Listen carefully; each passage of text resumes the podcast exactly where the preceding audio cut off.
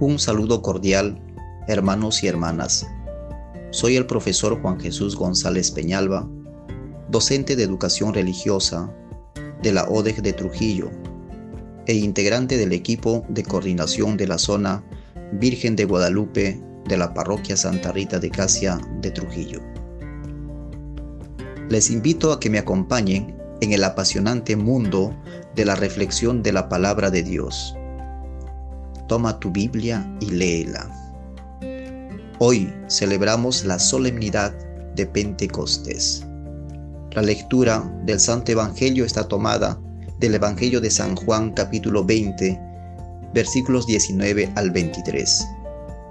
Al anochecer del día de la resurrección, estando cerradas las puertas de la casa donde se hallaban los discípulos, por miedo a los judíos, se presentó Jesús en medio de ellos y les dijo, La paz esté con ustedes.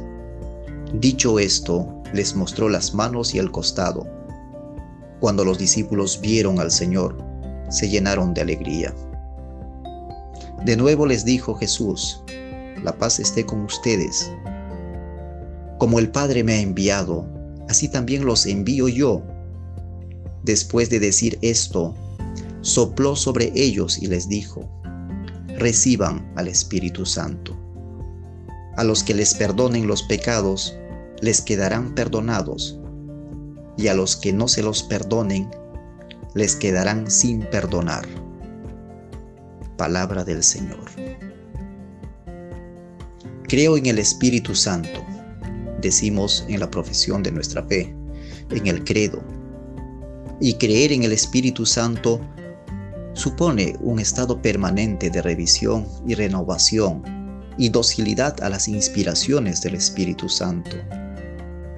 Pentecostés es un buen momento para reconocer la acción del Espíritu Santo en toda la iglesia, en nuestras parroquias, en los equipos de coordinación zonal, en los grupos parroquiales, en las comunidades de fe y en nuestra propia experiencia de fe Veamos ahora a la luz de la palabra y del encuentro eucarístico en este domingo si nuestra vida está orientada por el Espíritu Santo, por el Espíritu de Cristo.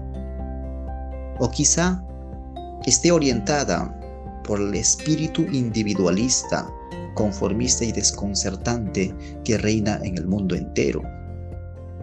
O un espíritu donde reina el sinsentido de la vida y el vacío del corazón humano. En primer lugar, las sagradas escrituras nos muestran que el Espíritu Santo es el aliento vivificante de Dios, es fuente de vida, es dador de vida. En el primer relato de la creación, en Génesis 1, cuenta que en el principio el viento, el soplo, el Espíritu de Dios se movía, aleteaba sobre las aguas, presente de forma activa en el momento de la creación. Y en el segundo capítulo de Génesis 2 dice que Yahvé Dios formó al hombre del polvo de la tierra con sus propias manos como si fuera un artesano y sopló en él aliento de vida el Salmo 104 en su verso 30 dice lo siguiente, envía tu aliento de vida, Señor. Y el Evangelio de hoy cuenta que Jesús sopló sobre sus discípulos. Después de darles la misión, sopló sobre ellos y les dijo, reciban el Espíritu Santo un espíritu que renueva las desesperanzas y el miedo paralizante de los discípulos. Por lo tanto, el Espíritu Santo bíblicamente expresa la ternura vivificante y compasiva de Dios. En los hechos de los apóstoles el Espíritu Santo irrumpe dentro de la habitación y en la experiencia de fe de los apóstoles y los anima, los mueve a salir del miedo y anunciar la buena noticia. La venida del Espíritu Santo en forma de vientos y fuego remiten al momento en que Dios se manifestó al pueblo de Israel en el monte Sinaí, cuando Moisés recibe los diez mandamientos. Nos dice textualmente, Yahvé había bajado en medio del fuego, entre relámpagos y truenos. El fuego en este sentido es la presencia real de Dios. En este contexto, para otorgarles los diez mandamientos, su ley, y sellar con su pueblo una alianza, como manifiesta, ustedes serán mi pueblo si cumplen mis mandamientos y yo seré su Dios. Pero Dios desciende en medio del fuego. Pentecostés se presenta como un nuevo Sinaí, como la fiesta de un nuevo pacto, una alianza que Dios extiende a partir de ese momento a todos los hombres, a todos los pueblos, a todas las culturas y naciones de la tierra. Es un pacto universal. El pueblo de Dios que había encontrado en el Sinaí su primera configuración se amplía entonces hasta superar todas las fronteras de raza y cultura. Cuando el Espíritu Santo desciende como lenguas de fuego sobre los apóstoles, y María Santísima, nace la iglesia con el soplo vivificante de Dios, abierto a todos. Es la iglesia católica, es la iglesia universal.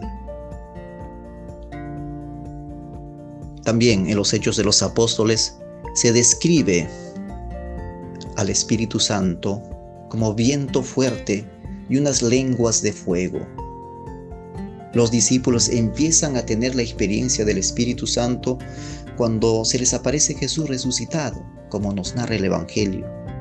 Pero es en Pentecostés cuando este mismo Espíritu los transformará en valientes y audaces apóstoles, testigos del Señor ante todos los hombres. Este testimonio es posible únicamente con la fuerza del Espíritu Santo. Los apóstoles cumplieron su misión evangelizadora que excedía absolutamente a sus fuerzas y capacidades humanas. El éxito de la evangelización de la Iglesia a lo largo de los siglos tiene como principal protagonista al Espíritu Santo, quien la impulsa, anima y guía. Los discípulos estaban encerrados por miedo, quizás un miedo razonable. Estaban en un estado de aislamiento que les impedía comunicarse con la gente y comunicar su fe. Pero el Espíritu Santo los hizo salir de este encierro para anunciar la buena noticia. En cuanto a nosotros, no solo el aislamiento que hemos sufrido o padecido con motivo de la pandemia, sino también todas las demás circunstancias que nos han hecho o pueden hacernos sentir miedo, apartarnos de los demás, de encerrarnos en nosotros mismos y solamente en nuestras circunstancias. El miedo nos puede paralizar. El miedo muchas veces nos mete solamente en nuestra perspectiva cristiana y nuestras preocupaciones individuales. El miedo es una experiencia que todo ser humano asume y pasa y muchas veces nos paraliza. De ahí la necesidad de ser llenados y vivificados por el Espíritu Santo para producir como efecto suyo todo el lenguaje de amor, de la fe, de la esperanza y la solidaridad, tal como se mostró con las primeras comunidades cristianas, que son capaces de hablar de Jesús y cada uno puede entender en su propio idioma, en su propio lenguaje. En esta perspectiva, el proceso de sinodalidad en la que nos encontramos la Iglesia de América Latina y el Caribe la celebración de Pentecostés tiene una importancia muy especial. Tal como afirmó el Papa Francisco, el sínodo o la sinodalidad es un momento eclesial y el protagonista de la sinodalidad es el Espíritu Santo. Si no está el Espíritu, no habrá sinodalidad, porque tenemos necesidades del Espíritu, del aliento siempre nuevo de Dios, que nos libere de toda atadura.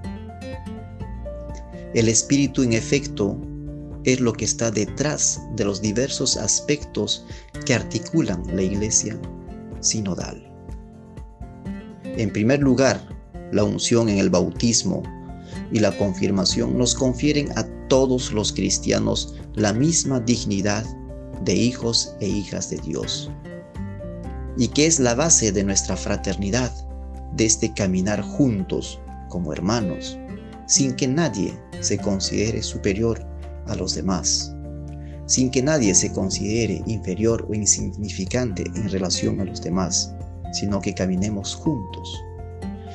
En todo caso, si alguien quiere ser el primero o ha sido situado en un lugar de autoridad, se tiene que hacer el servidor de todos, tal como anuncia Jesús en su Evangelio. En esta fiesta de Pentecostés, invoquemos la fuerza renovadora del Espíritu Santo para que el sínodo sea realmente un soplo refrescante y renovador para la iglesia, para nuestras parroquias, comunidades de fe, equipos de coordinación zonal y para todos los bautizados que necesitamos al Espíritu Santo. Que el Espíritu Santo inspire nuestra vida cristiana. Abramos el corazón a la gracia de Dios que se derrama en esta fiesta de Pentecostés y que todos nuestros talentos lo pongamos al servicio de los demás. Que tengan un feliz domingo, que el Espíritu Santo derrame sus dones en cada uno de ustedes y en sus hogares.